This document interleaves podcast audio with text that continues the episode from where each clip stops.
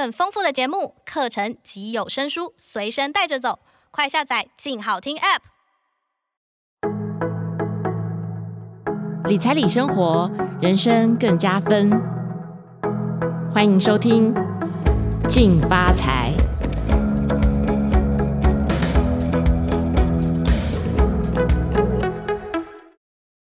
各位听众，大家好，欢迎收听由静好听与静周刊共同制作播出的节目《静发财》。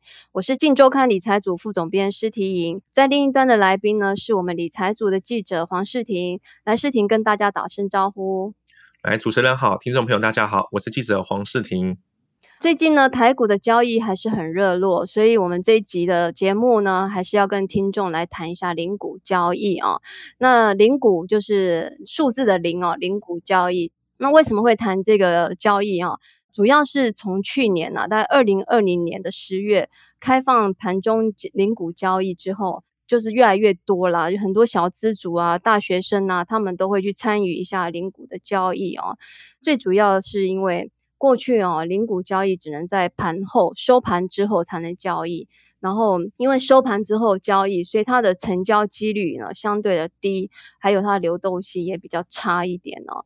那现在盘中呢，因为每三分钟就可以撮合一次哦，所以呢，买卖双方呢这个交易就很方便，然后交易又很透明，而且还可以降低价差的风险哦。除了就是纯零股之外，那很多很多的券商哦，又开始推出定期定额呃买股票的这个功能哦。以前我们都都是听到定期定额买基金啊，现在还多了一个定期定额买股票的功能啊。那首先呢，我们一定要知道什么叫做零股嘛啊，跟一般一张股票有什么不一样？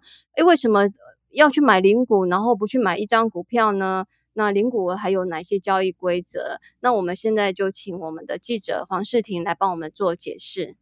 好，听众朋友，大家都知道哈，零股顾名思义啊，就是买。不是一张的股票，所以说它的优点呢，其实也很明确啦，就可以告诉你说，哎，如果我今天钱不多，我拿六百块出来买一股台积电，这样可以吧？可以。好，我先补充一下哈，所谓的一张跟一股哈，可能大家还是有点搞不清楚，对不对？所以一张股票会有几股呢？是挺？一定是一千股哈，三个零哈，好，三个零哦，嗯、一张股票是一千股。那所谓零股交易呢，所以它的交易的这个股数就是一到九九九股，这个叫做零股交易。OK，那这个零股，所以大家大概有有比较清楚一点哦，零股跟一张的差异是什么？刚刚世婷讲到一个重点哦，啊，不去买一张，为什么要去买一股？原因就是有就是没钱吗？对对对，钱不够嘛哈，然后你又觉得哦，台积电好棒棒，台湾五十更棒棒哦，那你怎么办？像台湾五十现在一张也要十十几万吧，对不对？那台积电五十几万到六十万之间哦，所以你没有办法买一张，可是你有办法买一股，因为一股的话，台积电就是五百多块到六百块，对，那你想要买一股的台湾五十一样比较便宜。一百四十几块，一百五十几块左右哦，所以这个就是差异啦。那世婷跟我们谈一下哦，就是说，那零股现在的交易规则哈，跟过去大概有什么样的不同？这样子。其实零股啊，它现在开放了盘中撮合制度哈，就等于说它是每三分钟撮合哈，跟过去我们买零股只能盘后交易哈，有非常大的不一样。那这个制度最大的改变就在于说，我现在小资族想要买零股变得相当的方便啊。不过买零股呢，虽然它开启了盘中撮合，但听众朋友一定要知道哈，它跟现股的每秒撮合还是有非常大的不一样哦。哦，这个是重点。对，这个是重点哦。我今天买现股，我可能今天买，我下一秒就成交，但零股不是哦，哈，还是要等三分钟。嗯、OK。那这会存在一个什么样的问题？就是说会有价差的风险。嗯，所以说零股相对起来，对于现股来说，你要买卖成交还是没有这么便利。相对现股比较起来，像现在最热门的零股有哪一些？台积电嘛，吼，红海、大立光、国巨、翔硕、天钰这些等等等，吼。以台积电来说，可能假设像台积电的价格，现股是成交在六百块，零股有可能当市场很热的时候，你会买在六百零二甚至六百零三块。它可能会差到两到三个价位哦，哦，因为零股买卖的人没有这么多，这是一个灵骨先天上的弱势。对就是说跟呃我们一张一张股票去买啊，刚刚世婷讲到了重点，它我们一张一张股票正常的这个交易是每秒撮合，但是零股是每三分钟。那如果说像台积电啊、台湾五十啊这些就是热门的这个零股哈，可能比较价差会比较少一点，然后因为对比较热门的价差比较小，对，因为可能买卖的人很多啦，在里面交易的人很多，但是如果相对起来这个交易量没有那么高的股票的话，它可能就会产生出一些价差来。那所以世婷刚刚有提醒大家哦，这是零股交易就是要注意的，你可能会买的比别人稍微高一点点，然后有有这样的一个小小的缺点呢。那另外的话，刚刚呃世婷还会提到，那买卖价格的问题呢，有提到说是滑动价不是盘价的问题，这是什么意思呢？滑动价就是说一个撮合机制上的问题啦。好，那我觉得其实我今天是投资人或小散户，我不用管它是滑动价还是撮合价。比如说像台积电好了，我用挂市价成交这个方式，原则上就可以了。但当然，滑动价就是说，假设我今天台积电，我一定要在五百九十八块钱买到。嗯，那如果今天发生了滑价的问题，可能五百九十八没人卖。好，或者排不到你，你可能台积电跌到五百九十七，你都没有成交，嗯，这个是一个滑价上的风险。这个问题。对对对对对，okay, 嗯、这个只会发生在成交量比较低的股票上的零股交易上，嗯、通常比较热门的零股交易比较不会发生。好，然后呃，在零股交易哈，因为它相对来讲会比较便宜一点了哈。那当然，你所有的交易你都有手续费的问题啊。我们买一张股票也是都要缴交手续费嘛，对不对？那零股交易，因为大家可能会觉得它便宜，诶，我可能今天买个五股啊，明天买个三股啊，后天再买个两股啊。诶，如果是这样子情况之下。还是会有一些手续费的问题哦。那像请世婷来帮我们解释一下这个手续费的问题，大概会产生什么样的一个结果？好，其实买零股哈，大家最大发生问题就是我会比较高频率的进出买卖，所以手续费的交易成本，就像主持人说的哈，是一个很大的关键考量啦。那现在你参考各大券商哈，在过去零股刚发行的时候，其实每一个券商他们的最低要求手续费几乎都是在二十块。哎，听众朋友，知不知道我们零股我们股票交易的手续费大概多少？哈，你买跟卖的手续费是百分之零点一四二五，好，这是券商规定的手续费。不满百分之零点一四二五的时候呢，就以最低二十块买一股。好，这是过去的案例。那这会发生什么事情呢？假设啦，我今天花六百块买一张台积，买一股台积电，哈，在最低二十块就要就要完成的手续费的情况下，等于手续费就占了你二十块钱。那我买六百块，我就占了二十块的手续费。假设我买一百块股票好了，手续费就占了我二十块，等于说我的成本就占了二十趴。对，我再更极端一点的例子好了，对啊，我今天买开发金八块钱，我买一股开发金，我要付二十块手续费，那我这样一买下去就直接赔钱了。对，所以手续费是一个很大的考量。哦，那嗯呃，现在的手续费怎么算？其实啊，现在各大券商哈，台面上的不论是永丰啊、玉山、富邦。群益啊、元大等等等，嗯、其实他们现在都推出就是买卖股票一元手续费的优惠啊。哦，就等于说我买一股股票或者是一笔交易不买一张的股票的时候，我最低手续费是一块钱。这对于要买卖零股的小资主来说是一个非常大的、非常大的优惠啦。OK，所以是过去要二十块啦，最低是要二十块。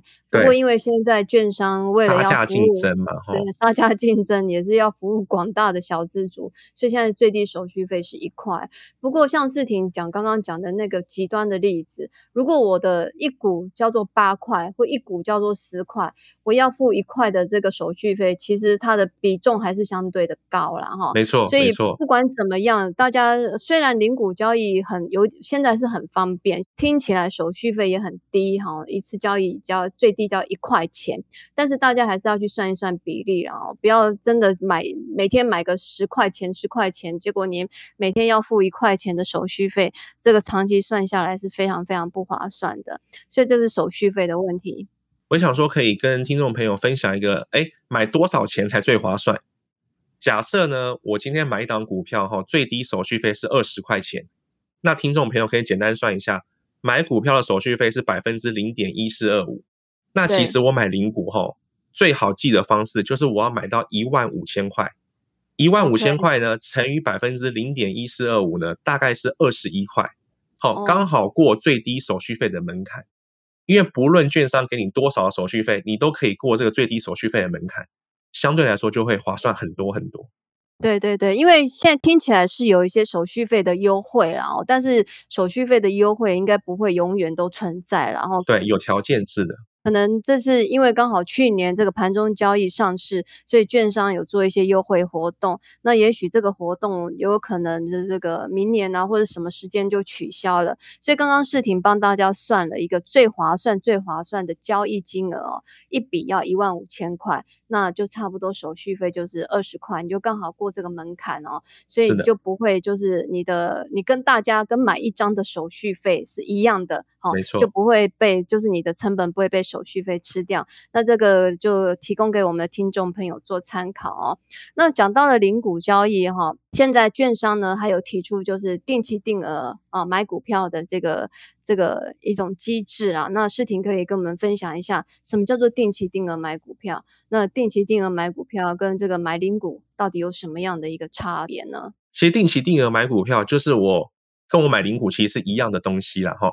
那跟我定期定额买基金啊，都是一样的意思。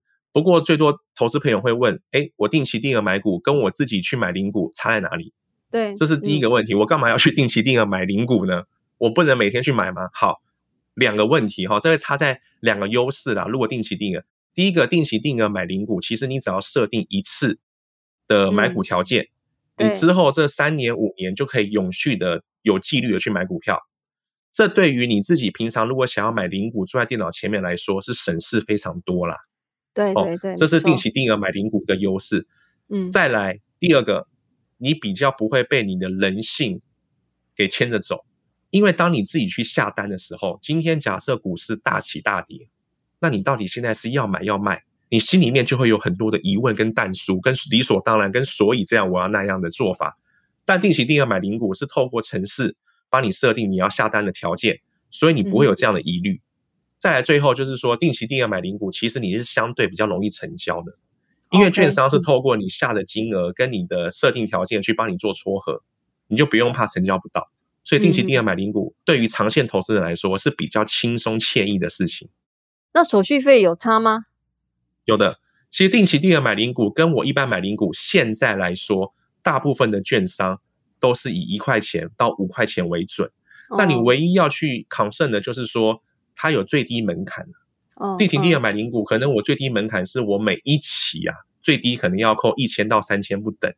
嗯但现在台面上的大券商啊，包含元大啊这些、永丰啊、群益这些等等等，其实最低门槛都已经压到一千块了。永丰证现在最新的方案，甚至你定型定额只要扣到一百块，你每一期扣一百块就可以买股票了。OK，所以就是最低门槛哦，听起来就跟呃投资基金有点像哦。以前我们那个年代，投资基金最低门槛是三千块定期定额啦，然后、嗯、后来慢慢就有人推出这个一千块，那后，后来又有慢慢推出就是每天都可以定期定额，那个金额就越来越低了。所以刚刚世婷有讲到，现在一千块哈就可以开始扣。对，就可以开始扣，然后甚至还有一百块的，那真的是很低哦。那这个就是呃，也讲到了一个重点啦。其实定期定额的重点是在纪律投资啦，你不用就是看到盘面哎高了，我还是怎么样，我到底该不该买？哎，不管了，定期定额就是会帮你买进。那你做长期投资的话，其实是相对有利的。那不过在定期定额买股票，大家有讲到一个小小的缺点，是不是标的的选择有一点问题？没错。这个在标的选择上，就是跟你如何选券商是有很大的关系啦。哈。现在台湾十几家券商、三十家券商，哈，大概普遍来说啦，每一档、每一家券商定期定额可以投资的标的，几乎都有五十档以上的股票。嗯，哦，都有五十档以上股票，因为定期定额买零股，就是说你是透过券商帮你做一些设定的条件去下单嘛，券商自然也会帮你框列出你可以定期定额买零股的个股有哪一些。但我觉得投资朋友不用担心哦，因为券商帮你框列出来可以买的个股都是台面上耳熟能详的个股，除非你要买一种比较冷门的啊，或是比较那种很高值利率的那一种，可能没有。但全值股啊、台湾五十成分股啊、台湾中小一百成分股，原则上都可以。那现在比较多标的的券商市场上是在谈那个凯基证啊，好像目前来说有快两百档个股可以去做定期定额做挑选。不过我想强调就是说，对，有些时候个股。不是越多越好，然后嗯，当然就是要挑符合你策略的个股就可以了。对对，好，刚世婷有讲到哈，就是大家耳熟能详的一些好股票，啦，哈就是在台湾五十这个成分股里面的股票，基本上你要定期定额去买的话，应该一般的券商都是没有问题的。虽然标的没有那么跟你自己去买零股这么一样这么多，但是好的股票哈，热门的股票都会有。那呃，也有人会问呢，哈，我干嘛去买零股？比如说，我想要买台湾五十好了，我每个月存个一万块，那我可能存了，哎，存了一年呐，哈，存存了一年，大概呃可以存到十四万、十五万，我再去买一张啊，这样子好不好呢？哎，世婷可以帮我们分析一下。其实我讲老实话，买一张你就不用担心第一个流动性的问题嘛，第二个你除非就是冷门标的的问题。如果说我可以买一张的情况下，当然是建议买一张。但零股它的优势就是说我买不起一张，我可以把这个零股当做铺满的概念，一直丢，一直丢，一直丢。因为其实有做投资人都知道，其实买股票就是一个存钱滚雪球的概念嘛。吼，那刚刚主持人有提到说，我能不能存到一张的时候再去买？这关系到两个，第一个，你当下是不是看好这档股票趋势就要上涨？